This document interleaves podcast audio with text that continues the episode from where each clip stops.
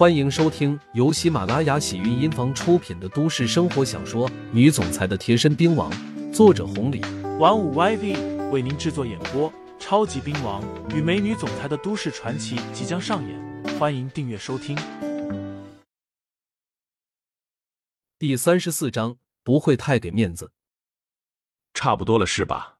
那成，就这么着吧。你一个妇道人家肯定觉得多了，但是我告诉你，这根本不算啥。像咱们这个头，又是干保镖的，身强体壮，太能吃了。崔乐成解释了一句。招呼服务员开始上菜。菜上来了之后，崔乐成招呼了一下向彪、单炮，还有崔二姐，随后开吃了。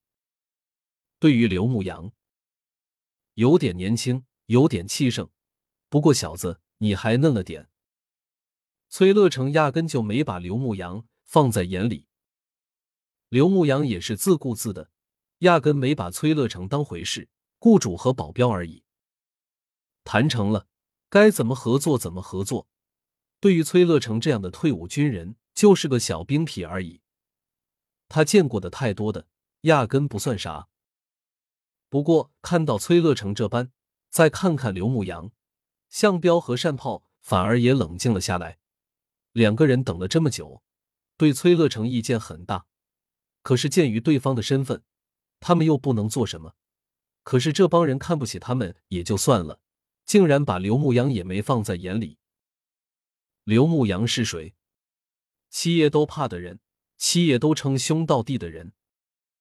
这帮不知死活的家伙有好戏看了。酒桌上，自打崔乐成和他的兄弟来了之后，完全就是他们的主场了。从第一道菜开始，一直到上齐了，这群人都是狼吞虎咽的，另外还喝了一点酒。酒足饭饱之后。崔乐成抹了一把嘴巴子，这才说道：“哎呀，这顿饭吃的真不错，感谢崔二姐的盛情招待啊！家常便饭，崔队长，你们吃好了就成。”崔二姐皮笑肉不笑的说了一句：“吃好了，肯定吃好了。接下来，咱们就谈谈合作的事情吧。”到了正题，崔二姐来了精神，在这方面不是太懂，看了一眼刘牧阳，这才说道。嗯，崔队长，你说。崔乐成拿起了一个牙签，剔了几下牙，这才说道：“咱们前程保镖公司，我就不必多介绍了吧？你们既然是滨江市人，肯定就知道，哪怕不是，对咱们肯定也不陌生。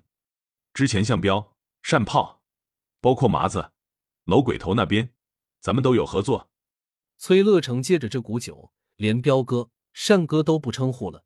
直接喊名字，接着又道：“包括江南会、七爷那边，你们知道，之前都是咱们前程在负责，后来因为总部人手不够用的，都调回去了。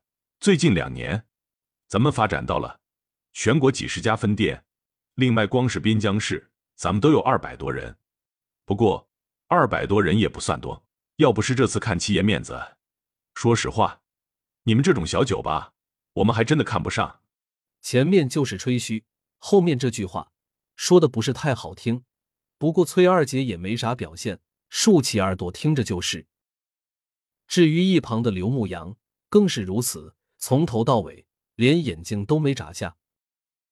向彪和单炮也没好脸色，如果还称呼彪哥、单哥，看过来的时候倒是可以符合下，现在看到这货装的太大了。两个人都是道上混的不错的，对待七爷还能一直卑躬屈膝的。对于崔乐成这种人，哪怕是方氏集团旗下的，他们也不会太给面子。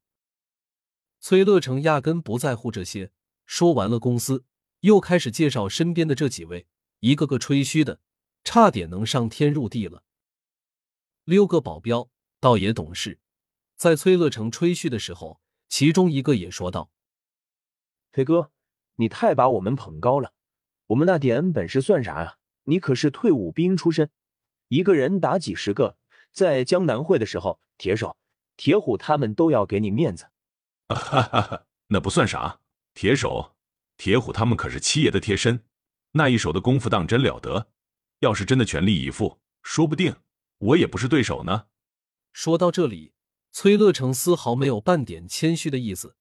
几个保镖又是一顿吹捧，摆了摆手，崔乐成这才说道：“崔二姐，咱们是本家，又是七爷给拉的关系，我给你点面子，一年八十万，这是最低的，上交给公司的。